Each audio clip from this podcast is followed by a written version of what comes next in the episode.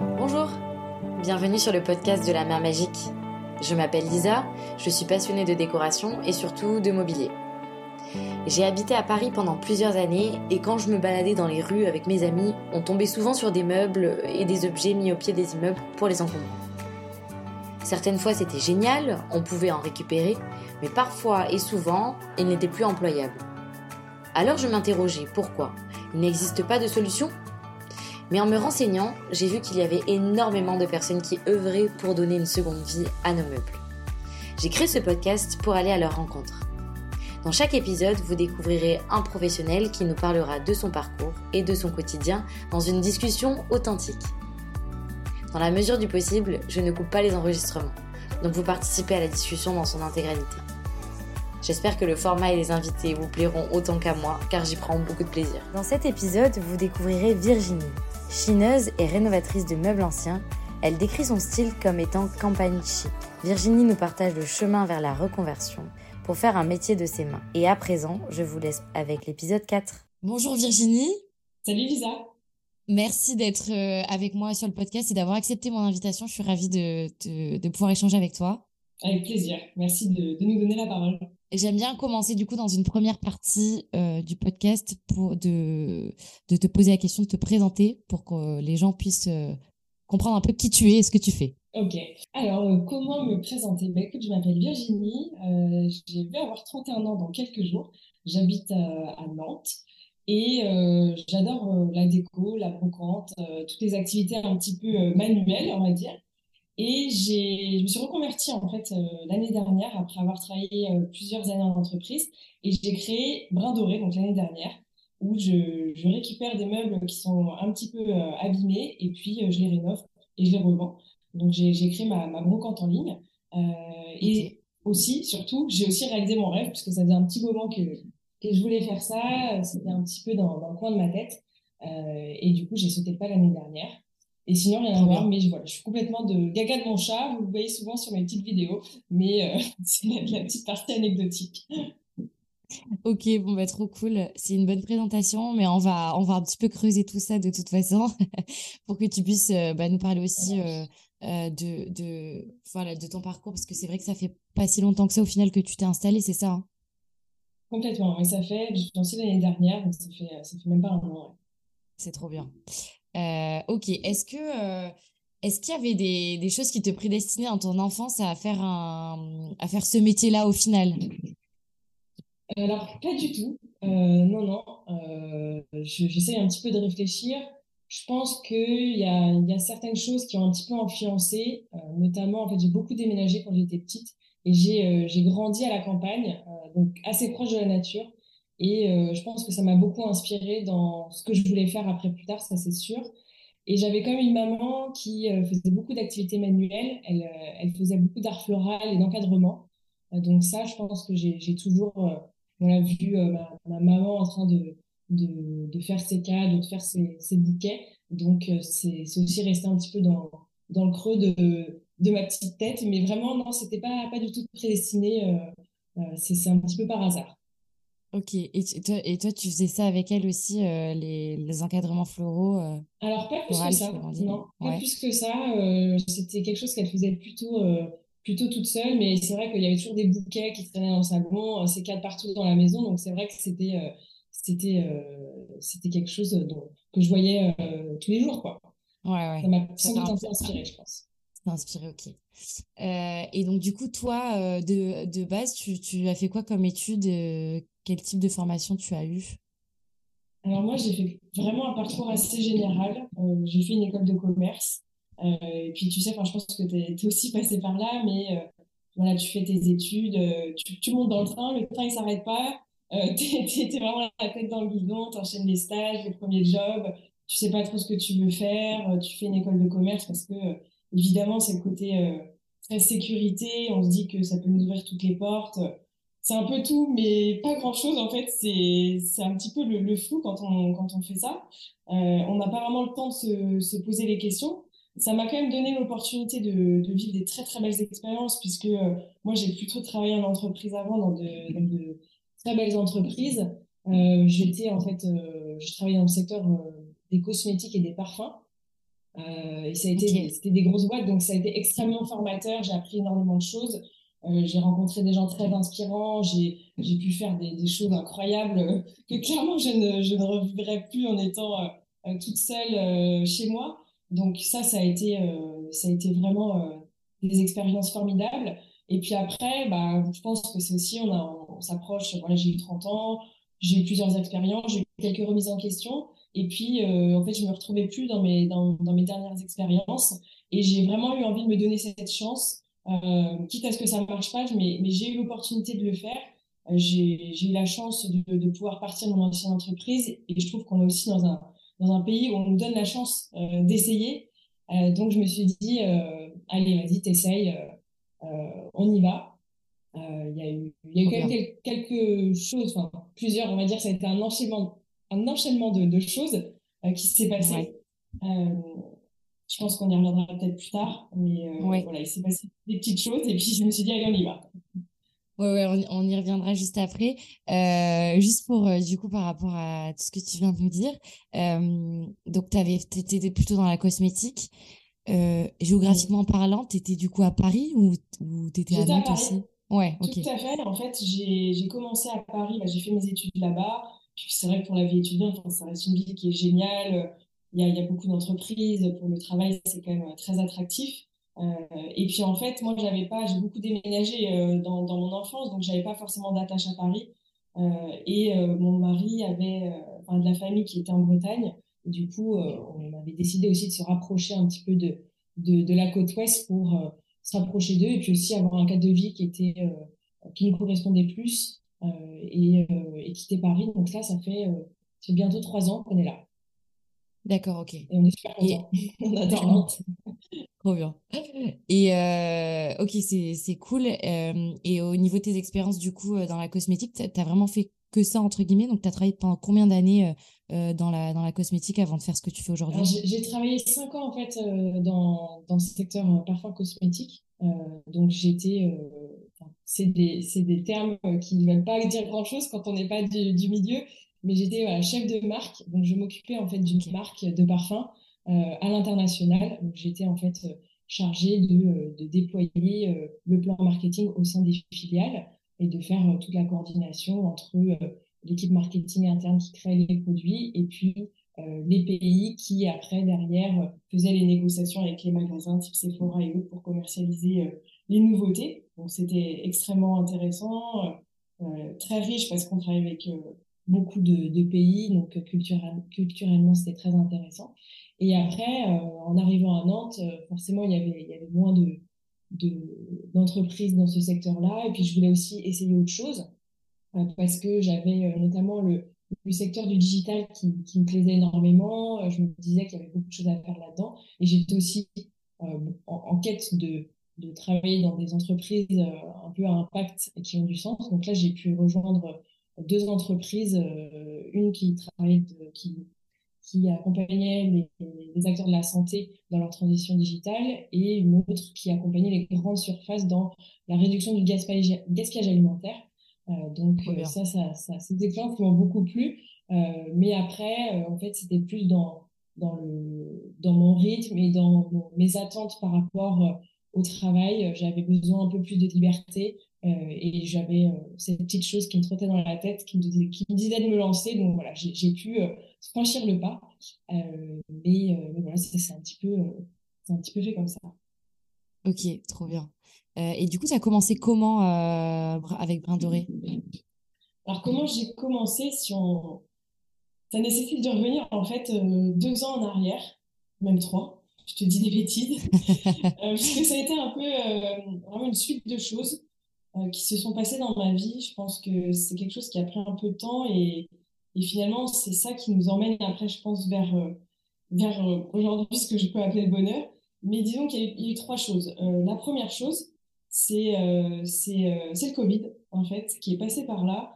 Et en fait, moi, j'en ai pas beaucoup parlé, mais c'est quand même quelque chose qui, je pense, a, a, beaucoup euh, impacté la création de Brin Doré, c'est qu'en fait, j'ai eu le Covid le 20 mars 2020 et surtout, en fait, j'ai eu euh, ce qu'on appelle une anosmie et une agueusie. Très longue, c'est-à-dire que j'ai perdu euh, l'odorat et le goût pendant deux ans. Donc pendant deux ans, en fait, j'ai vraiment été coupée du monde. Euh, j'ai vraiment euh, bah, découvert une autre vie, puisque en fait pendant deux ans, on, est vraiment coupé des gens, du monde qui nous entoure, on sent plus rien, on goûte plus rien. Donc en fait, c'est c'est on vit dans une petite cloche de verre où on est là physiquement, mais on on n'est plus euh, vraiment connecté aux gens puisqu'on partage plus le même monde. Il n'y a plus euh, les, bons repas en famille, il n'y a plus les apéros, il n'y a plus euh, se parfumer, il y a plus, enfin voilà, il y, a, tout qui disparaît. et, et ça, ça a été vraiment le, je pense, l'élément déclencheur parce que souvent les gens, quand je traversais cette, cette, cette période, me demandaient, mais du coup, est-ce que tu n'as pas l'impression de développer d'autres sens ou euh, mm. de compenser ailleurs parce que mine de rien, euh, deux sens sur cinq, c'est quand même énorme au quotidien, euh, ça, ça, change la vie et, et c'est clairement un handicap. C'est pas aujourd'hui considéré comme un handicap, mais, mais ça l'est pourtant. et je, je, je savais pas trop quoi répondre à, cette question-là. Et en fait, je pense qu'il y avait, il y avait un peu de vrai puisque c'est vrai que j'accordais beaucoup, je, je me rendais pas vraiment compte, mais j'accordais énormément de, d'importance à des petits détails, au beau, que ce soit bien rangé, il fallait que quand j'accueillais, comme je prenais plus du tout de plaisir à manger ou à accueillir, enfin, aller au restaurant, etc., puisque je dis souvent, on va pas demander à un, un, aveugle d'aller voir un film, on va pas demander à un sourd d'aller euh, à un concert, bah, proposer à... Moi, c'était vraiment ma perception et c'est uniquement mon expérience, mais j'avais énormément de mal avec le fait euh, d'aller au restaurant, d'aller à des apéros parce que je, je vivais mmh. très mal le moment parce que j'étais j'étais pas connectée avec les autres. Donc quand j'accueillais les gens, je faisais une très belle table, je mettais le paquet sur la déco et j'aimais j'aimais que ce soit beau. Et surtout, euh, il y a eu en fait euh, l'achat de notre maison euh, en parallèle qui euh, dans lequel on a fait beaucoup de travaux. Et pour moi, ça a été vraiment un peu une révélation parce que ça m'a vraiment permis de déployer mes autres sens d'avoir touché, d'avoir. Euh, j'avais vraiment un besoin vital de déployer d'autres sens et de me sentir vivante différemment parce que en ayant perdu euh, bah, les odeurs, le goût, c'était vraiment perdre tous mes souvenirs, euh, mes émotions et, et, me sentir vraiment vivante, tu vois, vraiment au mm, sens mm. propre du terme. C'était une question de, de, survie pour moi. Et du coup, le fait d'avoir bricolé, d'avoir touché des meubles, travaillé, d'être dans une activité très physique, ça, ça, a vraiment été euh, pour moi une, une, une source de, voilà, vraiment une voie de sortie et de et d'avoir vraiment quelque chose qui me stimule, qui me redonne envie, parce que enfin, c'est toujours plus facile à dire après, euh, mais vraiment j'allais très très mal. Et ça a vraiment été pour moi un moyen de, de, me sortir la tête de l'eau, de m'occuper l'esprit, de penser à autre chose. Euh, et, euh, et du coup, ça m'a vraiment permis aussi de stimuler mes autres sens. J'avais vraiment besoin de ça. Euh, D'accord. Je vous rassure, après deux ans, c'était très long, mais il me s'est revenu petit à petit. Je me suis opérer. Enfin, j'ai beaucoup de, fait beaucoup de rééducation, j'ai beaucoup de médecins, etc. Donc, au bout de deux ans, euh, c'est enfin revenu. Donc, euh, ça, c'est une très bonne nouvelle. Aujourd'hui, je peux te dire que j'apprécie aller récupérer des, des meubles dans des vieilles maisons qui sentent, sentent pas toujours ah, très bon, de sentir les, les, les bonnes peintures qui sentent super bon. Euh, mais voilà, la maison, ça a été vraiment quelque chose euh, qui a été un peu déclencheur parce que euh, j'ai aussi pu commencer à rénover quelques meubles, quelques meubles pour moi que j'ai gardés évidemment. Et en fait, en, parallèle de ça, donc je travaillais, je travaillais à côté. Et comme je te le disais tout à l'heure, j'ai eu quelques expériences qui ne me correspondaient plus. Et du coup, bah, j'ai décidé vraiment de, de sauter le pas. Sur le moment, c'est très dur parce que on a un peu l'impression que On en veut la terre entière, on comprend pas pourquoi ça nous arrive, on est, on est vraiment mal. Euh, et puis, euh, et en fait, finalement, bah, c'est ces moments difficiles, je pense, qui, qui nous amènent un petit peu euh, vers la voie, vers, enfin, je pense, vers la, qui, nous correspond peut-être le plus. J'avais lu une phrase une fois qui m'avait, qui m'avait un peu marqué. Je trouve que ça se, ça se prête un petit peu bien à, à ce qui s'est produit. Je pense qu'il y, y, a pas mal de personnes qui peuvent se, se retrouver là-dedans. J'avais lu, c'était le vrai changement ne se produit que sous la contrainte. Et en fait, j'ai trouvé ça, enfin moi, cette phrase, elle a vraiment résonné parce que euh, souvent, en fait, il faut passer par là pour après euh, euh, vivre voilà, de sa passion ou faire ou sauter le pas parce que forcément, quand on est pris dans son quotidien, que c'est facile, qu'on est dans le confort, on le fait pas. Enfin, c'est, on peut le faire, bien sûr, mais ça nécessite, je pense, plus d'efforts. Et le fait, bah, quand on est sur la contrainte, on n'a pas le choix. Donc, donc on avance et puis voilà, sur le moment, on, se dit, je vais jamais y arriver, c'est c'est terrible, il n'y a rien qui va, on est, on est au fond du trou. Mhm. Et puis finalement, en fait, avec beaucoup d'envie, moi j'avais toujours cette petite voix qui me disait, allez, vas-y, vas-y, vas-y. Alors, les, les gens ne m'écoutaient pas forcément ou, ou étaient un peu dubitatifs, mais j'avais toujours cette petite voix qui me disait, vas-y, continue, euh, euh, ça, essaye, essaye, essaye. Et finalement, bah, moi, je suis encore assez jeune hein, sur, euh, dans ce milieu-là, mais j'ai toujours cette petite voix qui me dit, toujours d'essayer. j'ai pu, j'ai pu rencontrer des gens assez inspirants, discuter, et, voilà, petit à petit, ça s'est ça fait comme ça. donc, ça a été, on va dire, un, cheminement de, trois ans euh, et un enchaînement de choses qui a fait que euh, bah, j'ai décidé de sauter le pas l'année dernière. Euh, mais, mais, voilà, ça s'est fait un petit peu naturellement et puis, et puis c'est encore en train de se faire. Parce que ce n'est que le début. Ok, waouh, c'est euh, hyper. Euh, je pense que ça va résonner chez pas mal de personnes effectivement, et c'est hyper inspirant d'avoir ton retour sur ça parce que c'est vrai que même de manière plus générale, même moi je me retrouve là-dedans euh, euh où parfois c'est vrai que sous la contrainte tu te tu te tu peux être amené à te lancer plus facilement que que autrement tu refoules un peu, tu es là un peu dans ton confort et tout machin, alors que là si on te dit bon, il faut vraiment que tu trouves des solutions, let's go quoi. Et et bon on est oh, je pense que tout le monde sera content que tu aies retrouvé euh, euh, l'odorat aujourd'hui parce que franchement c'est voilà. Mais du coup ça, ouais finalement ça a été euh, ça a été aussi une des choses qui t'a amené vers du coup l'aspect manuel. Et du coup si j'ai bien compris du coup tu en fait, tu déménages de Nantes parce que géographiquement, avec ton mari, euh, vous avez envie d'autre chose. Et puis finalement, euh, arrive, euh, arrive le Covid et tout ça. Et puis du coup, là, tu vas mettre la main à la pâte. Vous avez acheté une maison que vous aviez prévu de rénover vous-même. Comment ça s'est passé sur cette partie-là? J'avoue que. Alors, ça ne se passe jamais comme prévu, puisque c'est la définition de, de, travaux et de rénovation. Non, bon, bah, ça a été, ça a été long. Enfin, ça a duré un an, un an et demi, on va dire. Euh, mais du coup, oui, on a en fait, on est dans un appartement qu'on louait avant sur Nantes et puis on avait décidé de d'acheter et on a vraiment eu euh, un coup de cœur pour pour cette maison. En fait, elle a, elle est, euh, elle est de 1875. C'est une ah. ancienne maison en fait qui servait avant de blanchisserie. Donc c'était c'est un, un, petit, une petite partie où il y a pas mal de, de maisons et ça constitue un ancien village avant. Euh, donc elle est, elle est très. moi, j'ai vraiment eu un, coup de cœur pour cette maison. Euh, il y a de la pierre apparente, il y a de la tomette, euh, du vieux parquet, des, des, radiateurs en fonte. Et puis aussi, il y avait des, beaucoup de volumes très atypiques. Enfin, c'est, elle est un peu très biscornue, il y a des pièces un peu partout, donc il fallait un petit peu se projeter, mais il y avait, il y avait beaucoup de potentiel. Euh, et du coup, on a, on a fait beaucoup de travaux, donc on, on a fait certaines choses nous-mêmes. Il y a évidemment des artisans qui nous ont accompagnés parce que il y avait certains corps de métier qui étaient bien trop techniques. Euh, mmh. mais, mais vraiment, elle avait, elle avait, elle avait une âme et, euh, et j'ai vraiment voulu la rénover en, en, apportant des matériaux assez authentiques qui aillent avec l'esprit de la maison. Donc, euh, on a pu ajouter voilà, des, des, carreaux de ciment, on a mis du, du parquet en chêne, euh, des matières assez naturelles, type du de mer, euh, beaucoup de textiles en lin, etc., pour euh, vraiment apporter un côté nature et conserver l'âme de la maison. Parce qu'il y a un petit côté assez bucolique. Il, y a, il y a un petit puits dans la cour, il y a de la pierre.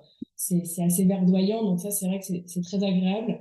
Euh, et aujourd'hui, voilà, je, j'avoue j'adore ma maison. C'est pour ça que j'aime autant la partager aussi, je pense, euh, sur, euh, sur Instagram. mais mais ça, s'est, plutôt bien passé. Mm. Ok on mettra justement euh, tout dans les descriptions du podcast avec euh, ton compte Instagram pour que les gens aussi puissent, euh, bah, pourquoi pas, regarder le compte pendant qu'ils écoutent l'audio parce que du coup, c'est. Ouais, ce sera parlant, mais déjà, tu le décris vachement bien pour moi qui te suis et qui, qui vois ce que tu fais. c'est vraiment ça, quoi. ok.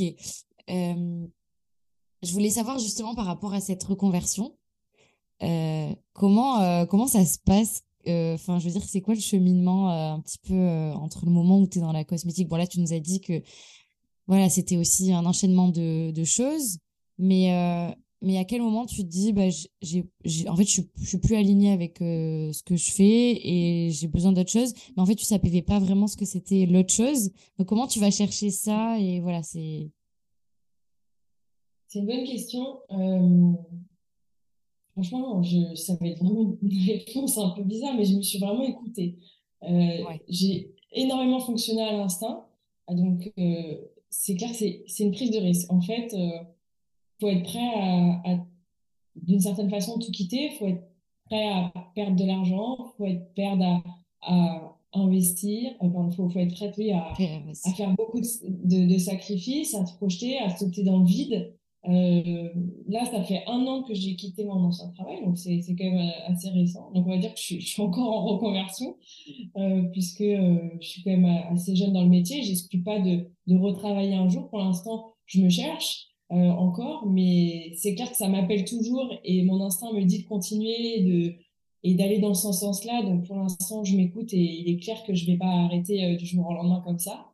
ça n'a pas été simple en fait de passer euh, du salariat à l'entrepreneuriat. Parce que moi, c'était, j'avais connu que le salariat.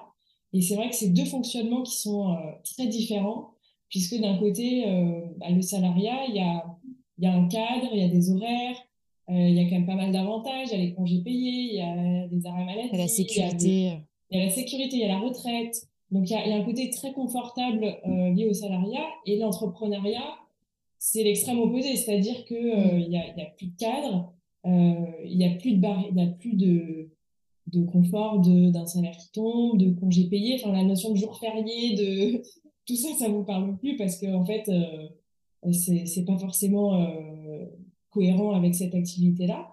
Euh, donc moi, j'ai un peu eu du mal à, ça a été compliqué et ça l'est toujours. Maintenant, ça va beaucoup mieux, mais de de se dire, ok, on passe sur un, vraiment un autre mode de fonctionnement, mais il faut avoir conscience et ça, euh, c'est vrai qu'il faut, vraiment trouver son rythme parce que l'entrepreneuriat, je pense que n'importe quel entrepreneur vous dira que euh, son, bébé, entre guillemets, son projet, prend toute la place dans sa vie. Et c'est vrai que du coup, c'est euh, c'est très prenant, ça prend énormément de place dans la vie privée. Moi, il y a beaucoup de gens qui me contactent aussi parce que ils cherchent aussi à faire ça, parce que ça, je pense que ça donne beaucoup envie. C'est effectivement un moyen d'allier passion et travail.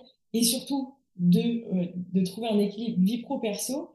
Moi, je, je, je, vivre de sa passion, oui, mais alors vie pro-perso, clairement pas, parce que euh, c'est vraiment un métier qui s'envahit partout. C'est-à-dire que euh, il y a des meubles partout, il y a des clients qui viennent le week-end, on chine en vacances, il n'y a plus de soirée parce que les gens vous répondent le soir parce qu'ils sont chez eux. Donc, en fait, c'est vraiment un autre mode de vie où ça prend énormément de place. Et donc ça, il a fallu l'accepter, il, il a fallu que je trouve mon rythme, etc. Euh, mais c'est vrai que ça n'a pas été euh, simple aussi de me dire, moi je faisais ça euh, le week-end pour sur mon temps parce que j'adorais bricoler, j'adorais rénover les meubles. Mais ça a été un vrai gap, je pense que je me suis dit, ok, donc là, tu vas pas juste faire ça le week-end pour t'amuser. Si tu veux en, vivre, dépendre de ça financièrement, va falloir passer la seconde et puis va falloir s'arracher un peu parce que ça va pas suffire en fait de, de mettre trois semaines pour faire un meuble. Euh, donc ça, ça a été un peu le, le gap qui m'a fait un peu passer du mode passion juste le week-end à quelque chose de vraiment, bon, là, j'en fais mon métier, donc il faut que ce soit un petit peu quand même euh, organisé, euh, cadré, euh, avec un peu un, un, mini business plan, on va dire, qui va me faire que mm. je, vais, je vais savoir où je vais, comment je le fais. donc c'est un peu toujours la question de se dire est-ce qu'une passion, est-ce qu'il faut que ça reste une passion? Enfin, ça, c'était quelque chose, c'est une question que je me suis beaucoup posée quand je me suis lancée. C'est ce que je veux que ça reste une passion, c'est-à-dire juste et prendre le temps, faire ça à mon rythme, euh, chiner que des pièces qui sont euh, ultra waouh et, euh, euh, hyper sélectives, ou alors est-ce que bah, je suis prête à vraiment faire ça à temps plein et vraiment dépendre de ça financièrement? Euh, mm. Ça a été pas évident de trouver le rythme, mais là aujourd'hui je l'ai trouvé et j'adore ce que je fais. Euh, donc euh, là je suis, je suis, à fond et, je suis hyper épanouie dans, dans cette nouvelle activité. Donc, donc on va dire que c'est un, chemin qui a pris un peu de temps et qui continue de, de s'affiner au fur et à mesure que le temps passe. mais voilà, c'est vraiment différent, je pense, de, de faire de, de, sa passion son activité parce que quand on en fait trop aussi, on peut vite être bah, dégoûté de penser toute la journée, de courir partout, de ne pas avoir le temps de souffler, etc. Euh, donc euh, ça, ça a, été, euh, ça a été un peu ça le, le switch, on va dire, de se dire, ok, bon, bah là, je ne fais plus vraiment ça juste pour m'amuser, mais je fais ça sérieusement pour en faire mon activité. de la passion au métier. Mais c'est c'est trop bien. et, et c'est vrai que bah, du coup, tu regrettes pas aujourd'hui d'avoir fait ce, ce switch, quoi. Tu es, heureuse, ce que tu disais. Ouais, tu... Bah, je Alors, gagne en, en, liberté, en autonomie, mmh. je, je, fais ce que j'aime. Il y, a, il y, a un contact extraordinaire avec, avec les gens. C'est, on redonne vie à des meubles. Enfin, c'est quand même ultra valorisant. Et on, enfin, moi, je suis super fière de pouvoir me dire qu'il euh, y a des gens qui viennent plutôt m'acheter des meubles chez moi plutôt que euh, des meubles qui ont traversé la planète entière avec euh, des, des, bois qui sont fabriqués en Asie ou autre. c'est quand même redonner des, une seconde vie à des choses qui sont, qui sont là, en fait, autour de nous. donc, moi, j'y retrouve complètement voilà, beaucoup de sens et puis de passion surtout. Enfin, c'est, mmh. je suis contente quand je me lève le matin et puis je m'arrête pas. Donc, c'est trop bien. C'est bon J'espère que ça encore un peu. Bon, a priori, euh, as, vu comment tu as l'air d'être passionné quand même, euh, ça, devrait, ça devrait continuer. Euh, du coup, bah justement, par rapport à la, à la restauration de ces meubles, donc tu, tu leur donnes une seconde vie, comment tu t'es formé Donc, tu disais qu'au début, tu avais fait des choses pour toi. est-ce que tu as suivi des formations ou est-ce que vraiment on apprend tout seul? Et comment, ça se passe? Je pense qu'il y, a plusieurs approches je pense que je sais pas ce que j'ai fait, mais je pense qu'il doit y avoir des, formations type CAP ou, euh, ou autre pour se former là. Moi, j'ai pas du tout fait ça. Euh, c'est vraiment ma perception, mais je pense que c'est vraiment un, un, métier qu'on apprend en faisant. Euh, ouais. Au contact des objets, au contact des outils au quotidien. Donc, euh, forcément, c'est en les maniant, euh, en faisant énormément d'erreurs, pour ne plus les refaire qu'on apprend. Euh, je me suis beaucoup formée en fait sur Internet en regardant des vidéos, euh, en regardant les conseils de certaines consoeurs qui font, euh, qui font ça aussi. J'ai aussi beaucoup demandé autour de moi. J'ai mon mari qui aime beaucoup le bois et qui est aussi assez bricoleur, donc il a pu aussi m'aider. J'avais des bases, mais franchement, j'étais pas, j'étais plutôt novice en la matière et j'avais voilà juste repeint ma maison et euh, deux trois meubles mais clairement j'avais c'est souvent les cordonniers qui sont les plus mal chaussés mais voilà mes meubles à la maison c'est les les pires quoi. J'ai peint direct sur le meuble j'ai pas mis sous couche voilà j'avais rien fait parce que j'avais fait ça un petit peu vite. Euh, mais euh, c'est vraiment en, regardant des vidéos puis en faisant tous les jours tous les jours. Et moi c'est ce que j'aime aussi en fait c'est que je trouve que on, on apprend tout le temps parce qu'en fait, quand on récupère un meuble, on ne sait vraiment pas sur quoi on va tomber, on ne sait vraiment pas comment le bois va réagir, est-ce qu'il va y avoir des tâches? Donc en fait, on est tout le temps en train de s'adapter et du coup, c'est un challenge au quotidien de trouver des solutions, de d'essayer de voir comment on peut euh, le revaloriser au mieux. Euh, donc c'est c'est vraiment euh, en faisant tout le temps. Et mmh. puis en fait, c'est super parce que on découvre des, des, nouvelles techniques tous les jours en regardant des gens faire, en, en regardant aussi d'autres comptes à l'étranger qui sont aussi sur d'autres techniques. Donc c'est c'est ça euh, qui est. Euh, c'est une formation en continu, en fait. Ouais, ok. Et, euh, et du coup, ouais, c'est vrai que tu peux. Enfin, on a la chance aujourd'hui d'avoir les réseaux sociaux, etc. Donc, ça, ça participe aussi à. Exactement. Moi, c'est aussi pour ça que je. Exactement. Mm. J'essaie vraiment de montrer, en fait, sur mes vidéos, le... comment j'ai fait le meuble. parce que je pense que j'aurais aimé aussi trouver ça quand moi j'ai rénové des meubles chez moi. Euh, mm. ne serait-ce que pour me rassurer sur comment faire, sur euh, les, les, outils à utiliser, les produits, etc. Euh, et je trouve que c'est un, c'est un bon moyen aussi de, de pouvoir, d'aider aussi les gens à se projeter sur un meuble parce que forcément quand on le récupère il, il est pas sexy du tout et on se dit mais qu'est-ce qu'on va faire de ce truc? Et en fait finalement en, en, se projetant un peu puis en, souvent en décapant et en révélant le bois à l'origine, ça rend toujours, euh, ça rend toujours bien. Euh, et, c'est pour ça que j'aime bien partager ça parce que euh, ça, ça permet vraiment de raconter l'histoire du meuble aussi. Ouais, ok. pourquoi tu as, pourquoi as choisi le nom Brin Doré? Et, et ça vient d'où? Ça vient d'où? Alors, je voulais en fait un, un, nom qui puisse se décliner un peu dans, dans plusieurs domaines, euh, enfin, dans le domaine de la décoration, de la brocante et du bricolage, on va dire. Brin doré, pourquoi? Alors, je pense qu'il y a évidemment euh, le, côté en fait fleurs séchées parce que je mets des fleurs séchées partout et que j'adore ça. Ah, il y en a la maman dans la maison. la maman qui, qui revient. Exactement, peut-être, tu as raison. Et, euh, et puis surtout, en fait, euh, et je pense que voilà, ce que tu dis, c'est vrai, c'est que c'est un peu, euh, Doré, c'est un peu le retour euh, effectivement en enfance parce que bah, quand j'habitais à la campagne, il y avait tous les champs à côté. Euh, et c'était des champs de blé, et du coup, les brins dorés, c'était aussi un rappel à, à, à, cette nature, à ces champs. et ce que j'aimais bien aussi, c'est que dans Brin Doré, ça évoque à la fois le côté fleur, et le côté aussi pinceau, euh, du, du, brin, du pinceau, des poils. Euh, et du coup, je trouvais que ça, ça faisait un lien assez sympa. Et la petite dernière anecdote qui est aussi en lien avec l'enfance, c'est que euh, on me surnommait un petit peu boucle d'or parce que j'ai une petite tête blonde. Et voilà, brin doré, ça rappelle aussi mon, mes cheveux, voilà. Mais euh, je trouvais que ça sonnait bien. Et, euh, et ça, c'est un peu aussi, comme je le disais tout à l'heure, j'ai un peu suivi mon instinct et je me suis dit, allez, on y va, brin doré. c'est parti. Ok. Bon, ben chouette, parfait. Euh, et du coup, comment tu as commencé sur, euh, sur Instagram?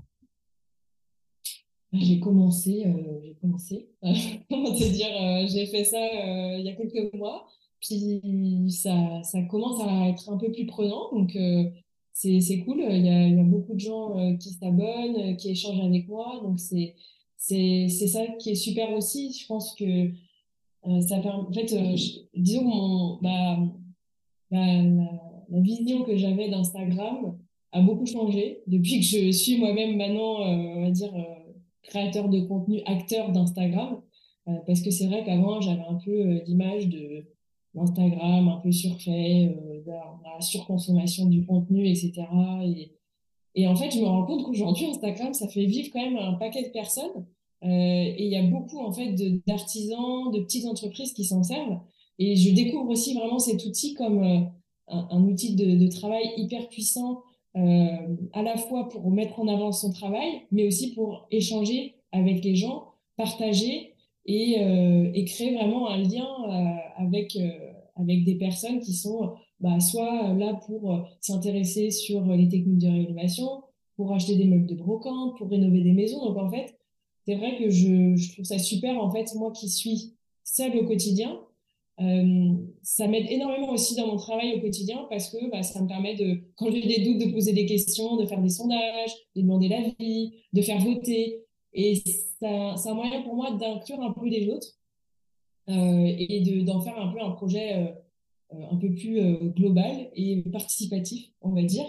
et je trouve que c'est vraiment un super outil que je découvre encore aujourd'hui. Alors, il faut suivre parce que l'algorithme il change tout le temps et puis euh, c'est quand même assez technique. Euh, parfois, on a des choses qui marchent, puis d'autres, euh, des posts qui ne fonctionnent pas du tout, on passe inaperçu, donc on ne comprend pas. Mais, mais ça reste quand même un outil, je pense, assez formidable pour pouvoir mettre en avant son travail, échanger avec les autres acteurs, mmh. avec les, les, clients ou les, les amateurs de bricolage. C'est super. Ok. Euh, et, euh, est-ce que tu, tu es présente sur d'autres réseaux sociaux ou vraiment tu te concentres euh, que sur Instagram? Pour l'instant, je me concentre sur Instagram. je vais peut-être, je ne sais pas, peut-être me mettre à TikTok ou, ou mmh. Pinterest. Je vais regarder ça. Après, c'est une question de, de, temps, encore une fois. mais mais j'excuse pas, oui, d'élargir à, d'autres comptes. Mais clairement, ça restera Instagram mon cœur de, de, de communication. Mmh. Ok. Et j'ai aussi mon, que... site qui arrive. Ah, ok. Tu es en train de créer un site, donc euh, ce sera pour quand? Ouais. Eh bien, écoute, j'espère. Alors, je pense que quand le, podcast sortira, il sera déjà sorti. Mais euh, là, ça va être euh, quelques jours, donc euh, Brin de sera, ah, en ligne bien. je vais pouvoir, en, parler un peu plus tard, je pense.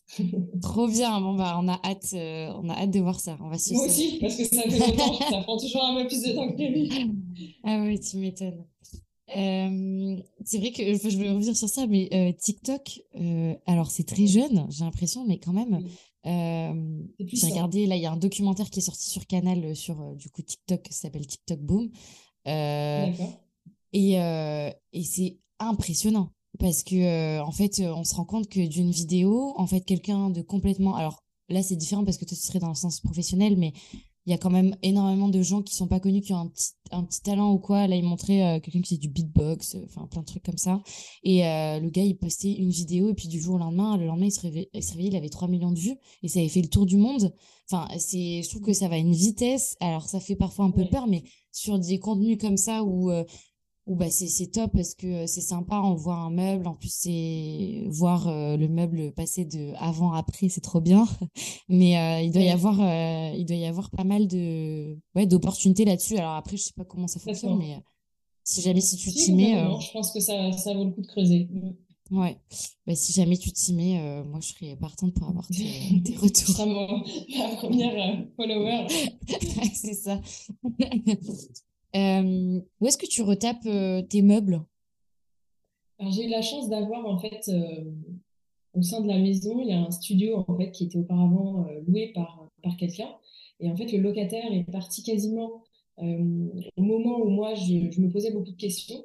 Donc là, comme je l'évoquais tout à l'heure, je te dis, ça a été un peu encore un, signe qui me disait, allez, vas-y, tu vois, tu as, en plus un espace chez toi pour te lancer, c'est l'occasion ou jamais. Donc, euh, j'ai décidé de m'installer là euh, pendant, pendant plusieurs mois. Mais bon, on va dire, franchement, je travaille aussi une grande partie dehors parce que c'est quand même mieux pour euh, manipuler certains produits, pour penser les, toutes les particules un peu toxiques. Donc, je suis tout le temps en train de me déplacer. C'est un bordel pas possible. je pense que ça, ça fait un peu partie du, jeu aussi, mais, mais on, s'étale un petit peu partout.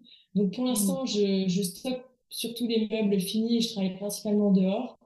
Euh, mais là, ça va être en réorganisation. Je vais essayer de, m'aménager différemment euh, parce qu'au quotidien, je déplace énormément les choses, pas très pratique.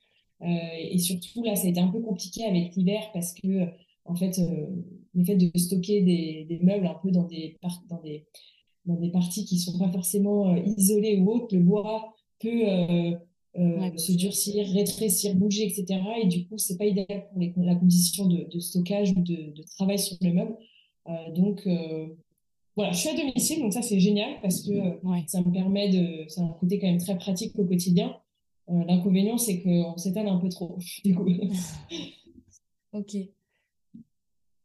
Euh, sur, enfin, on a, on a fini sur la partie un petit peu parcours sur toi, etc.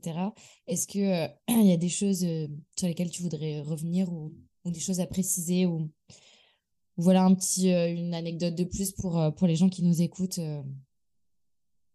non, je pense que ce que je voudrais dire, c'est juste faut t'écouter et puis euh, et parfois euh, pas forcément aller à l'encontre de, tous les signes. Euh, je dis pas qu'il y a des signes qui, viennent comme ça, mais parfois, voilà, je pense qu'il y, a des choses qui se produisent, il y a un enchaînement de, de choses pas forcément positives qui se produisent, mais finalement, c'est peut-être aussi pour nous donner l'opportunité de, de faire autre chose et de se lancer. Donc sur le moment, on le vit pas très bien, mais c'est, il faut se dire à chaque fois, ok, dans un an, je serai où et peut-être que je, bah, du coup, je serai super contente que tout ça me soit arrivé.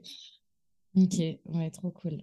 Garder, euh, garder à l'esprit euh, que, que voilà, quand on traverse un truc difficile, finalement derrière il y a une petite lumière et puis on peut arriver sur des choses trop positives et qui nous rendent finalement heureux. Trop bien. Fait. Euh, par rapport du coup à ton quotidien, donc le métier que tu pratiques maintenant depuis un an, euh, mmh comment, euh, comment tu t'organises dans ton quotidien? Parce qu'il y a quand même pas mal de, de choses que tu fais du coup avec la Chine, la restauration. Mmh. comment ça se passe? Alors, comment ça se passe Alors il y a la théorie et, et puis après il y a la pratique. C'est-à-dire que en fait J'essaie de mettre en place des organisations parce que je pense que je suis, quelqu'un de plutôt organisé à la base. Mais vraiment, euh, cette organisation, elle vole instantanément en éclat dès qu'il faut euh, aller chercher un meuble euh, bah, en last minute qui va sortir, organiser un marché de la seconde main en dernière minute parce que tu as quelqu'un qui t'appelle ou aller racheter un outil parce qu'il manque quelque chose pour un meuble. Donc en fait, on a beau planifier à chaque fois, y a, y a, c'est vraiment un quotidien rempli d'imprévus. Euh, et, du coup, il faut quand même euh, énormément s'adapter euh, tous les jours. donc, en fait, il n'y a, pas vraiment. J'essaye quand même de, de, répartir mon temps parce que ça met quand même un cadre. Mais clairement, c'est vraiment, encore une fois, mon expérience, mais c'est vraiment un, métier multicasquette. Franchement, tout ce qu'on fait, ça se compte pas sur les deux doigts d'une main. En fait, si tu veux, pour répondre un peu à ta question, pour moi, il y a, y a trois grandes parties. La première partie, on va dire, qui est chinée. Donc, on va dire que ça, c'est 30% de mon temps. Donc là, ça va être bah, chercher les meubles, chercher, chercher, chercher, être à l'écoute des villes maisons, rechercher sur les plateformes de vente de particuliers, etc. C'est beaucoup de temps sur la route parce qu'on fait beaucoup de kilomètres. Mm. Parfois, on va un petit peu loin. c'est énormément de manutention. Donc ça, c'est constamment tous les jours porter, déplacer des objets qui sont très lourds c'est se coordonner avec les vendeurs, c'est euh, moi là jusqu'à présent. Maintenant, heureusement, j'ai investi dans un véhicule euh, un peu plus adapté, mais mais euh, pendant six mois, en fait, j'allais au Super U du coin louer le, le 6 mètres cubes et puis je ou même pas, je que c'était entre 6 et 10 mètres cubes, ouais. Je louais un camion et puis je faisais ma petite tournée. Donc ça, c'est la première partie chinée qui prend quand même pas mal de temps. La deuxième partie, c'est vraiment la rénovation. Donc là, je dirais que c'est 30% aussi. Donc là, on est purement dans la partie euh, de restauration de meubles. Donc ça va être euh, euh, poncer les meubles, les réparer, faire la peinture, mettre le vernis, enfin voilà, rénover vraiment entièrement, le meuble. C'est aussi aller dans, les, dans les surfaces de bricolage pour faire refaire découper du bois quand ils mangent des planches, c'est aller découper du verre sur certaines vitrines quand les vitres sont cassées. Mmh. C'est beaucoup de temps de séchage et d'attente entre les différentes étapes. Et la plus grosse partie pour moi, c'est vraiment les coulisses. C'est-à-dire, c'est toute la partie vraiment imprévue euh, de ce métier, mais qui prend énormément de temps. Euh, C'est-à-dire, euh, voilà, je te cite des choses un peu spontanément qui viennent à l'esprit, qui sont peut-être un peu décorrélées mm. complètement les unes des autres, mais c'est aussi ça le quotidien. Ça va être déplacer les meubles tout le temps. c'est mettre en place les shootings photos, donc essayer de mettre en scène, faire des photos. Ça va être euh, aller acheter ton matériel parce que bah, il va te manquer des abrasifs, il va te manquer de la peinture, etc.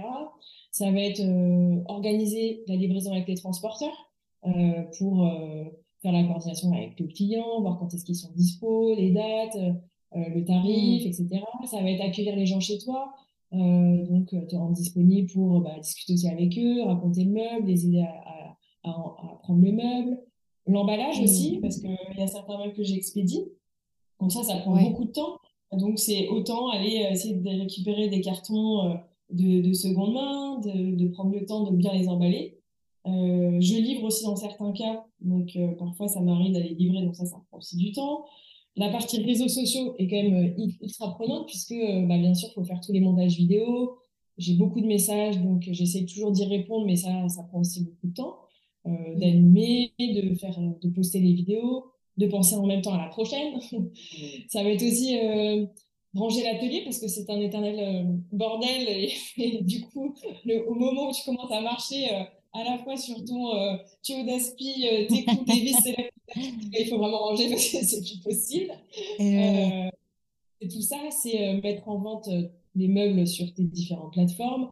Et puis aussi, c'est réfléchir bah, à tous les sujets annexes, c'est-à-dire bah, là, par exemple, la création de mon site, gérer toute ma comptabilité parce que bah, forcément je dois faire de la facturation, euh, payer mes impôts, etc. Donc euh, ça c'est très prenant. Puis parfois tu as des choses ponctuelles qui s'ajoutent comme des événements, des rencontres. Et donc tout ça c'est vraiment une, grande partie. Un podcast. oui, c'est ça. On va dire 30% chiné, 30% rénovation et 40% c'est les coulisses et c'est toute la part d'imprévu et de, et ben de, de travail qu'il y a tout autour. Et honnêtement, franchement, je n'ai jamais autant bossé de toute ma vie. Euh, mais voilà, comme c'est passionnant, on compte pas ses heures. Euh, donc j'ai pas vraiment euh, l'important, la, comment dire, j'ai pas vraiment l'impression de, de, travailler. mais c'est un métier qui prend beaucoup de place, clairement, et qui est multicasquette. En fait, on, on, gère tout, on est tout seul, donc on gère tout. Ouais, c'est c'est quand même important que les gens le, le comprennent. Ça, c'est qu'il y a quand même. c'est ça aussi que j'ai voulu montrer. Exactement. C'est qu'en fait, euh, moi, je, je, suis beaucoup de personnes ici qui disaient ça sur Instagram avant de me lancer. Et c'est vrai que, euh, en fait, on voit les photos euh, toutes finies, toutes belles, et on a l'impression, en fait, qu'elle a juste fait un petit coup de peinture et puis elle vend ça super cher. En fait, c'est pour montrer aussi tout le travail qu'il y a derrière de, bah, de tout ce qu'il y a autour, parce qu'en fait, c'est énormément de travail. Et c'est un vrai savoir-faire aussi de, de revaloriser des meubles, parce que euh, c'est clairement un, métier, c'est très dur, c'est vraiment pas évident. Donc euh, c'était aussi pour ça que c'est aussi pour ça que je passe pas mal de temps à, montrer parce que ça me mm. semble important d'évoquer le, travail qu'il y a derrière et puis de, montrer le avant-après et, euh, mm. et, tout ce que ça englobe en fait. c'est pas juste Instagram qui met une belle photo. ouais, c'est ça. voilà, parce que euh, en plus c'est parce que c'est facile même nous en tant que on va dire quand tu scrolles et tout sur les réseaux sociaux, tu regardes tu regardes les réels, tu es là, ah, c'est trop stylé et tout, euh, mm. je pourrais grave faire pareil et tout ça, mais en fait, pas du tout, parce que quand tu commences à comprendre qu'il faut décaper, qu'il faut plein d'outils, qu'il faut euh, une peinture spécifique et tout, et que euh, bah, vous, les professionnels, vous êtes capables de faire un rendu qui soit qualitatif, qui va durer dans le temps, et du coup, c'est là où tout le travail de revalorisation, il a son, son intérêt, c'est que bah, du coup, ensuite, tu pars avec un meuble qui est ultra qualitatif, qui a une histoire et en plus qui, a, qui est unique. Et euh, ça, c'est, enfin, ça, je trouve ça trop, trop chouette, quoi. Donc, c'est. Exactement. Euh, où, où est-ce que tu chines tes meubles? Alors, il y a vraiment pas règle, je chine partout. Euh, en fait, je chine tout le temps. c'est plus ça. C'est pas où, c'est tout le temps. mais vraiment, j'essaye de d'ouvrir les yeux autour de moi dès que je suis quelque part, de regarder euh, ma les brocantes, les vides maison. Euh. Je le fais un peu moins, mais éventuellement les ressourceries ou les manus. Mais ça reste principalement du bouche à oreille ou, des, ou c'est des particuliers. Et vraiment du bouche à oreille, parfois bah, les gens pensent à moi, m'appellent. Euh, mais vraiment, il n'y a pas de règle. Il y en a même que j'ai trouvé dans la rue, dehors, sur le trottoir. Euh, le week-end, euh, je vais, je, vais, euh, je vais débarrasser mes déchets verts à la déchetterie. Bah, là, je, je tombe sur un petit meuble. Bah, non, je le récupère de la benne. Quoi. Donc, c'est vraiment euh, saisir des opportunités quand elles se présentent autour, de, autour de moi. D'accord. Et c'est, tu restes quand même local à, à, Nantes pour la Chine ouais, j'essaie de te déplaces un peu plus loin Parfois, ça m'arrive de, de faire un peu, un peu de route, mais généralement, je ne pars pas à plus d'une heure de Nantes. ou alors, après, je chine autour de, euh, bah, de mon quotidien, c'est-à-dire que quand je vais mm. voir euh, mes beaux-parents en Bretagne, je chine en Bretagne. Quand je vais euh, voir ma famille près de Saint-Étienne, je chine vers Saint-Étienne. Quand je vais voir des copines à, Bordeaux, bah, je chine vers Bordeaux. Enfin, j'ai ma petite voiture et puis je repars rarement à vide. Ok, d'accord. Grand plaisir de mon mari. J'imagine. Enfin, comment tu. Enfin, là, donc, tu. En fait, j'allais te demander euh, comment tu, mhm. tu sélectionnais les pièces, mais j'ai l'impression qu'en fait, ça se présente à toi plus que toi, tu vas les chercher, quoi. Alors, non. C'est-à-dire que il y a quand même, y a quand même euh, énormément de choses. Enfin, tu, regardes, il y a, y a, de tout. Et ce qui est dur, c'est de trouver des pièces euh, bah, qui sont on va dire, intégrables dans, dans nos univers et nos intérieurs d'aujourd'hui. C'est que je sélectionne. En fait, c'est ce que je dis aussi, c'est que je propose vraiment une sélection d'objets et de meubles qui peuvent euh, aller dans, dans la maison. En fait, c'est vraiment, je me dis, au pire, si s'il ne vend pas, tu peux toujours le mettre quelque part chez toi. Euh, donc euh, ça, c'est vraiment, je marche vraiment au coup de cœur. Et parce que je me projette tout de suite sur le meuble. C'est qu'en fait, quand je vois la photo du meuble, ou même quand je le vois en vrai, je vois qu'il peut être abîmé, je vois qu'il va être pas forcément au bout du jour un peu vieillot, mais tout de suite je me projette et je me dis ça je vais l'imaginer peint, ça je vais plutôt l'imaginer pensé, brut. Et du coup, je, je, marche clairement au coup de cœur.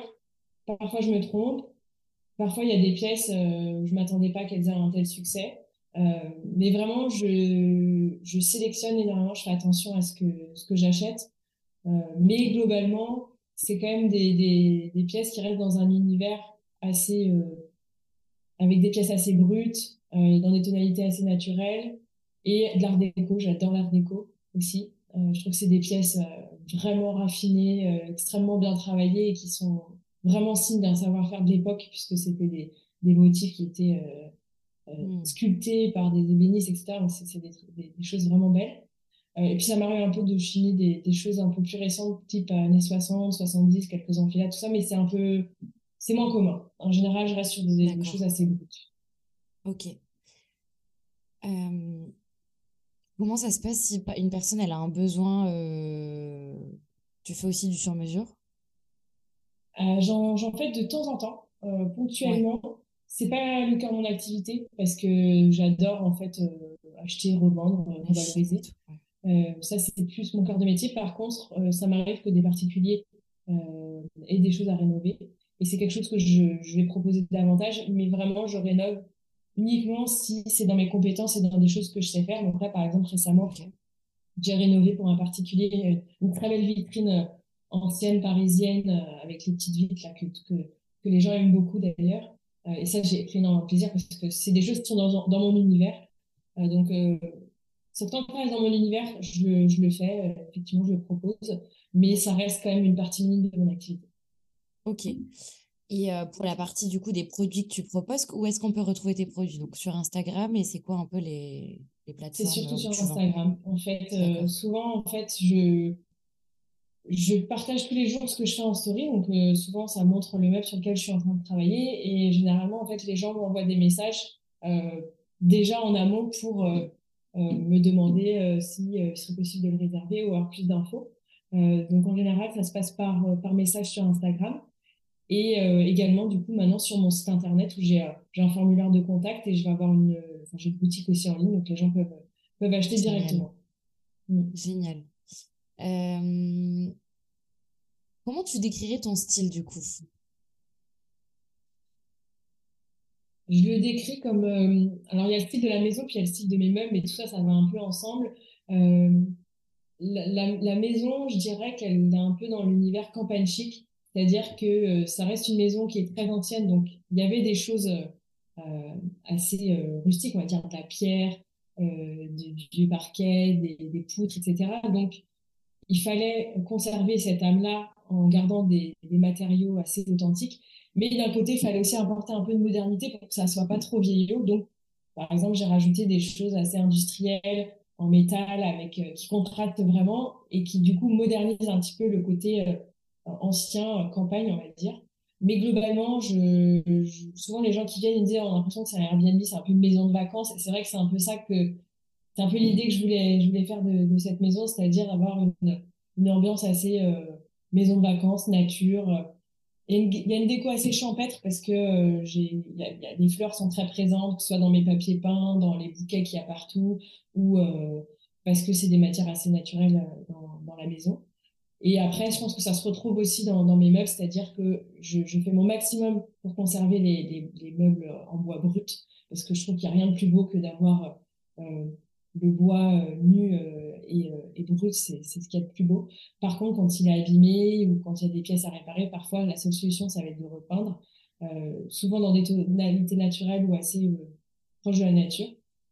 mais voilà, un style plutôt simple, nature, assez intemporel dans le sens où euh, qui s'intègre un peu dans, dans, tous les univers, donc sur des lignes assez simples, sauf pour l'art déco, ça va être assez chargé, mais globalement, ça va être plutôt des, des choses en, en, bois ou dans, repeint dans des tonalités simples. D'accord. Et c'est quoi le, le meuble que tu préfères euh, rénover? Euh, j'ai envie de te dire celui qui est y en a. compliqué. non, parce que parfois je me lance dans des trucs, je regrette très très vite. Mais euh, ce que j'adore, c'est en fait, euh, c'est les bois euh, en massif, quoi. Assez simple, mais quand tu commences à, à poncer, là, tu vois le bois et c'est juste, c'est juste magnifique et c'est incroyable. Et c'est souvent aussi là, on a le moins de mauvaises surprises sur des bois qui sont très massifs. en fait, on peut poncer autant qu'on veut, ça, ça, ça craint rien et puis c'est, c'est très pur. Donc ça, c'est, ça j'aime beaucoup les bois, les bois bruts. Et sinon, en fait, l'art déco, étonnamment, je, je peux redécouvrir aussi parce que je suis clairement pas quelqu'un de patiente. Mais l'art déco, ça prend un temps de dingue parce que c'est des motifs à gratter et c'est très, très, très long à faire. Mais il y a un petit côté euh, assez qui détend. Et puis, en fait, je crois que ça plaît énormément les, les accélérer sur ce genre de, de vidéos parce qu'en fait, ah on voit vraiment. Trop euh, satisfaisant. petit à petit, c'est voilà, satisfaisant. Et, euh, et, finalement, ça me détend pas mal et j'aime bien l'art déco. Ouais, Ok, donc euh, ouais, le bois, euh, le bois brut et puis l'art déco. Euh, L'art déco qui te prend un peu plus de temps. Ok. Bon, on a su un petit peu le projet du site, mais est-ce que est-ce que tu as d'autres. comment tu vois l'avenir par rapport à, ton métier dans les prochains mois, prochaines années? Est-ce que tu as des projets que tu, tu pourrais nous partager C'est quoi l'avenir de Brin Doré? L'avenir des brins dorés, j'ai plein de projets, j'ai plein d'idées qui dans ma tête. On va essayer de les prendre euh, une par une. Euh, donc le, la première chose, évidemment, c'est la, la, sortie de mon site internet. Donc ça va, ça, ça, ça va permettre de faciliter à la fois les commandes, euh, d'être aussi moins dépendant de, de, certaines plateformes que, de vente que je peux utiliser, qui peuvent avoir leur lot de contraintes. et qui vont, qui vont aussi me permettre en fait, de mettre en avant aussi des nouveaux services que je, je vais proposer autour de la déco. Pour l'instant, je, vais, je propose en fait une nouvelle formule d'accompagnement pour les gens, pour les aider en fait à rénover leurs meubles. Donc ça, ça, ça, permettra aux, aux, personnes qui souhaitent se lancer d'être accompagnées. Et puis après, il y aura, aura d'autres choses qui arriveront, mais j'en sais pas plus. Ah, bon, bah, on, va, on va suivre ça. Euh.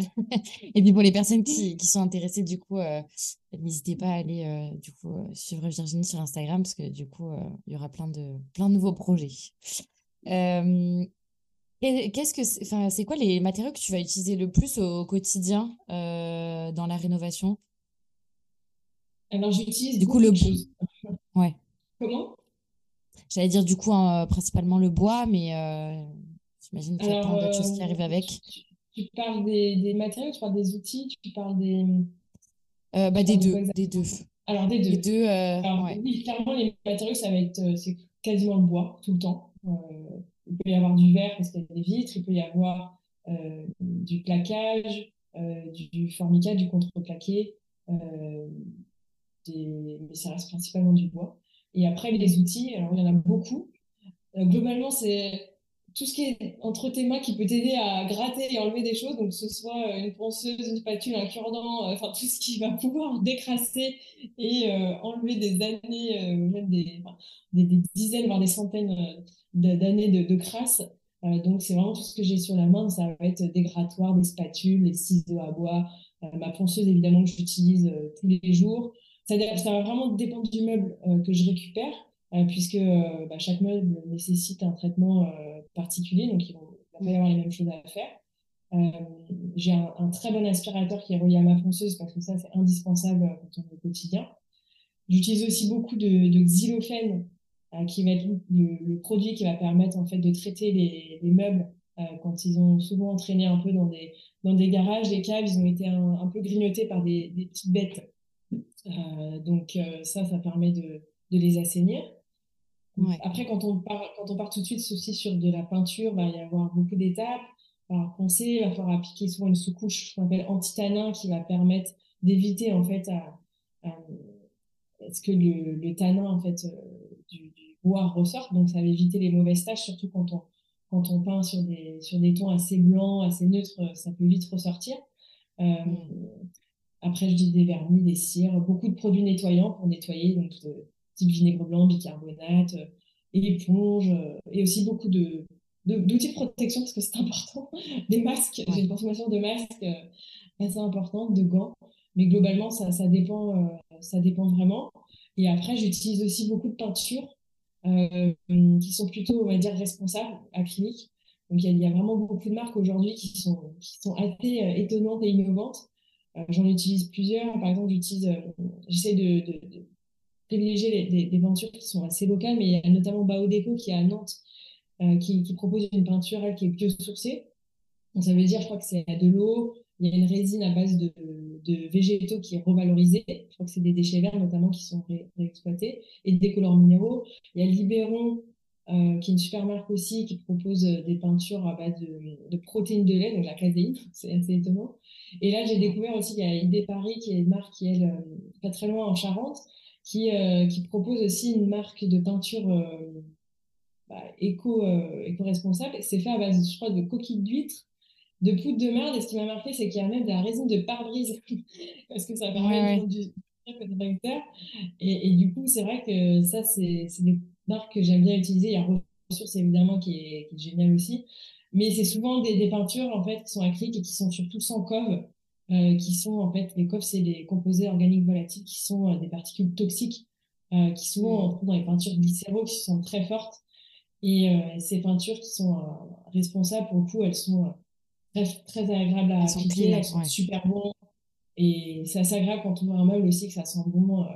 et, et le, film, la finition est très soignée et très, très, très sympa. Ouais, et puis même pour, pour toi, au quotidien, utiliser des quotidien, produits qui sont chimiques. Exactement. Ouais. Ok. Euh, trop intéressant. Et au niveau de tout ce qui est accessoires, de meubles, moi j'ai vu que parfois tu mettais des boutons de porte et tout ça. Euh, comment, tu, comment tu fais pour les trouver Tu les, tu les achètes où? Alors, dans l'idéal, je les récupère direct sur les meubles, c'est-à-dire que j'essaie toujours de garder les poignées d'origine des meubles. Parfois, il en manque. Euh, parfois, euh, il y a des meubles que je récupère, que je garde pas, et du coup, je récupère juste les poignées et euh, je m'en fais un petit stock. Il y a aussi, là par exemple, j'avais fait un meuble que j'avais trouvé dans un, ancien atelier d'un menuisier qui avait, enfin c'était un, vieux meuble de métier où il y avait des vitres et que j'ai remplacé par du canage. Et typiquement, le canage, je l'avais trouvé dans cet atelier parce que c'était quelqu'un qui, qui bricolait, qui avait du vieux canage. Et c'est vrai que il n'y a rien de mieux que de trouver en fait dans des vieux euh, dans, chez des ébénistes euh, chez des, des, des mm. personnes en fait qui travaillent le bois parce que c'est souvent bien meilleure qualité que ce qu'on trouve sur internet ou, dans les grandes surfaces mais bon c'est super dur à trouver donc quand on n'en trouve pas bien sûr que euh, là je me rends soit en magasin de bricolage où il y en a facilement ou alors sur internet il y a Etsy, Mano Mano, il y a quand même pas mal de, de, plateformes qui permettent de, de vendre des poignées ou ce genre de choses. Et parfois aussi sur certaines brocantes, euh, notamment, il y, a, il y, a, une personne que je retrouve parfois sur certaines brocantes qui lui propose, bah, par exemple, plein de serrures, de clés, euh, de poignées euh, d'anciens meubles, en fait. Et ça, c'est vrai que c'est quand même euh, assez sympa. Ouais. Ok. Et puis c'est mieux, j'imagine, euh, du coup, quand c'est des poignées qui sont d'époque, même si ça appartenait pas au meuble, du coup, ça permet de rester dans un truc, dans un certain style. tu vois, l'art déco, les poignées, c'est toutes les mêmes on les, reconnaît facilement. Et c'est vrai que c'est dommage d'aller mettre une poignée coquille sur un meuble art déco parce que c'est pas forcément dans le style. Donc l'idée, c'est de pouvoir. Euh, moi, ce que j'essaye de faire vraiment quand je rénove un meuble, c'est que j'essaye toujours de, conserver l'âme du meuble. Donc euh, d'essayer bah, d'être cohérent avec euh, son histoire, bah, la matière qui la compose, soit le, soit et tout ce qu'il y a avec, les poignées, les clés, etc. Parfois, malheureusement, il peut manquer quelque chose, etc. Donc on est toujours obligé de compléter, mais l'idée, c'est quand même de de conserver cette, euh, cette, histoire, cet héritage, et puis de, de pouvoir euh, le revaloriser au mieux euh, avec, mm. avec ce qu'on a. D'accord, top. Et tu livres dans toute la France ou, du coup oui, tu restes local à Nantes? Ok, trop bien. Donc là... J'essaie de privilégier le retrait à Nantes, mais je livre dans toute la France. D'accord, parce que du coup, avec le site internet, les gens ils pourront commander et du coup se faire livrer dans toute la France, c'est trop bien. Et au niveau de la, de la livraison, comment tu t'organises du coup euh... C'est pas simple la livraison, puisque. Euh, ouais. C'est pour ça que j'essaie toujours de, de, de, privilégier le retrait ou la livraison à Nantes, parce que euh, forcément c'est plus local et puis ça, ça, ça, ça, fait aussi moins de déchets, parce que derrière, même si j'essaie de récupérer des cartons ou d'acheter du second main pour l'emballage, ça reste quand même beaucoup de manutention et de déchets. Mm. Euh, mais d'un côté, euh, c'est aussi hyper sympa de savoir que ces meubles aussi euh, là, j'ai des détails qui sont partis dans des très beaux mâts en Provence, euh, dans des belles maisons à Bordeaux. C'est vrai que c'est aussi sympa de voir ces meubles euh, traverser toute la France. et surtout, j'ai pu trouver aussi des, des, transporteurs avec qui j'ai des très bonnes relations, qui sont fiables et sur qui je, je peux compter parce que c'est vrai qu'il y a certains. Enfin, c'est un risque. En fait, le transport, c'est un risque. J'ai déjà eu le cas où il y a des meubles qui arrivent abîmés Franchement, c'est hyper rageant parce qu'on a passé euh, beaucoup, beaucoup de temps euh, sur ce meuble-là. Et puis pour la personne qui achète, c'est quand même aussi rageant d'avoir son meuble abîmé. Donc, euh, ça comporte des risques, mais voilà, il faut mm. prendre le soin de bien l'emballer, travailler avec des personnes fiables et, et, du coup de, de, pouvoir en fait offrir aussi au plus grand nombre la possibilité de s'offrir des, des, meubles de seconde main à travers la France. Ouais, ok. Et sur la partie euh, restauration du meuble, euh, combien de temps tu mets un peu, à peu près? Enfin, je ne sais pas si c'est possible de, de, donner une indication euh, de temps passé sur le meuble à le, à le rénover pour qu'on se rende compte un peu. Il n'y a vraiment pas de règle. Ouais. Ça dépend vraiment des meubles, mais, mais, mais en fait, ça dépend aussi de ce que tu entends, parce que si tu considères que rénover un meuble, c'est vraiment le temps de rénovation on va dire, pour te donner les moyennes, c'est trois jours. Mais par, par contre, si tu comptes en plus le temps pour, euh, bah, le temps qu'il a fallu pour le chercher, pour aller le chercher, euh, pour euh, le réparer, puis après pour le vendre, accueillir les clients, etc., tu es presque sur une semaine, en fait, au, global. mais en fait, tu as quand même, globalement, c'est trois jours parce que tu as beaucoup de temps, en fait, tu as beaucoup d'étapes entre les, les, la rénovation, c'est-à-dire que tu vas avoir, par exemple, souvent 12 heures d'attente entre euh, deux couches de peinture. Donc mm. forcément, bah, ça va décaler à, au lendemain. Puis après, tu as encore un jour pour le vernis, fois deux. Donc en fait, tout ça ça, ça, prend quand même pas mal de jours. Mais par exemple, sur, si je prends l'exemple d'une table à manger, ça peut aller de trois jours à une semaine selon l'état, selon s'il faut réparer des pièces. Mais globalement, il va falloir euh, la nettoyer, il va falloir euh, ensuite la poncer avec un grain assez fort, type 80, pour pouvoir la décaper. Après, tu vas la traiter contre les bêtes avec le, le xylophène. Euh, tu vas devoir attendre que ça sèche. Euh, tu vas devoir aussi poncer tous les angles, les recoins, etc. Tu vas devoir reponcer avec un grain un peu plus fin, type 180, pour pouvoir avoir un, fini un peu plus doux. Euh, hmm. Ensuite, sur la partie vraiment finition, souvent sur les tables, on va appliquer ce qu'on appelle un fondure qui va durcir vraiment le bois et faciliter la protection en fait du vernis ou de la cire que tu vas poser, qui va vraiment renforcer le côté protecteur. Après, tu as encore un temps de séchage avant de mettre euh, soit ton vernis, ta cire, etc. Donc, euh, finalement, c'est des étapes qui s'étalent sur, sur plusieurs jours. Il y a par exemple un. Je m'étais vraiment lancé un challenge cet été où j'avais vraiment récupéré un double vaisselier, mais tu pouvais pas faire plus pourri comme meuble. C'est-à-dire qu'il y avait mais, tout à refaire. C'est-à-dire que tu avais le plateau qui était complètement creusé, donc il fallait changer. Tu avais toutes les vitres qui étaient pétées, les pieds étaient abîmés, les fonds. Enfin, vraiment, et je me suis dit, allez, vas-y, tu vas le sauver, lui. Et, euh, et vraiment, j'ai mis deux semaines, voire trois semaines à le réparer parce que vraiment, il y avait tout à faire. Il fallait, fallait redécouper tous les, toutes les façades, enfin, refaire des fonds, il fallait, changer les vitres, refaire le plateau, le décaper. Ça a été un enfer parce qu'il était peint. Il y avait au moins, mais je sais pas, cinq, six couches de peinture, euh, donc à gratter, à, enlever au décapeur thermique. C'était vraiment très compliqué. Mais euh, voilà, au final, quand je l'ai terminé, j'étais hyper contente, mais celui-là m'a pris beaucoup de temps. Et à contrario, tu peux avoir des, des tables basses qui sont dont le bois est sain, qui est nickel, où là, bah, tu, as juste à couper les pieds, poncer euh, et faire ta finition. Et là, ça peut te prendre une demi-journée. Donc, euh, vraiment, il n'y a pas de règle. Souvent, les meubles qui vont être peints vont être assez longs parce que, comme je te disais, tu as beaucoup d'étapes euh, entre les, la mm. pose de la première couche de peinture et puis le vernis. Mais globalement, on est sur, sur trois jours. Ouais, ok c'est quand même. Euh, bah, ça prend du temps. Exactement. Euh, ok. Euh, j'ai une dernière question pour toi, qui est la question que je pose à tous mes invités, sur comment est-ce que tu vois l'avenir du meuble seconde main? Comment je vois l'avenir? Bah, Je pense qu'il y a beaucoup d'avenir dans, dans ce secteur-là.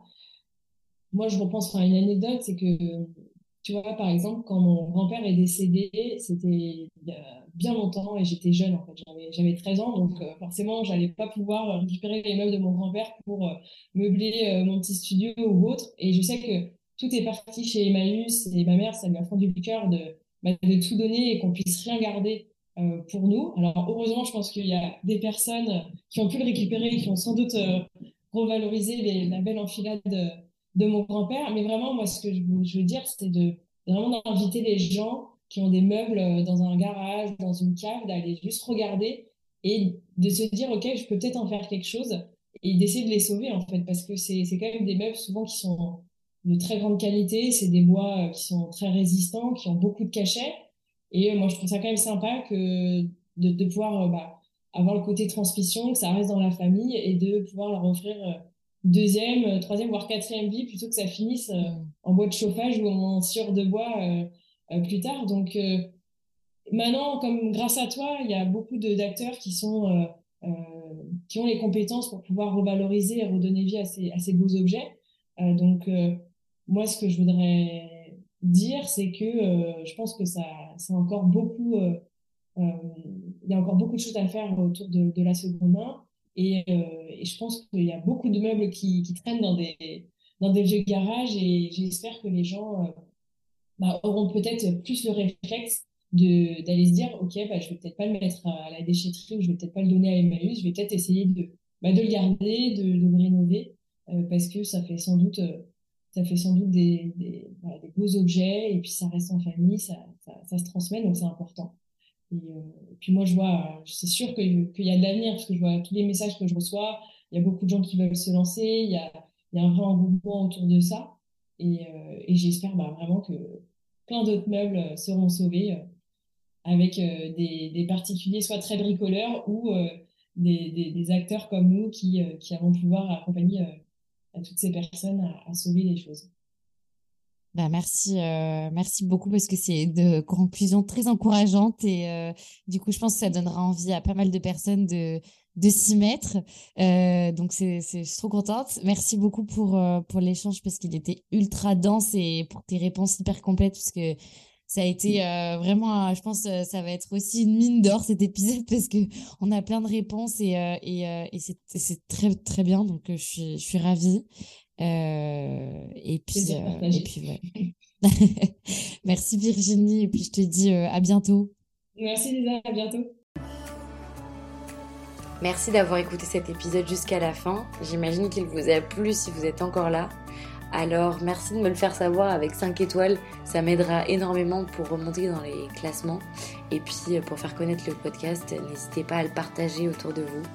Euh, en me taguant sur Instagram la podcast. C'est comme ça que je pourrais avoir plus de, rayonnement et puis avoir de plus en plus d'invités euh, à vous proposer si le format vous plaît.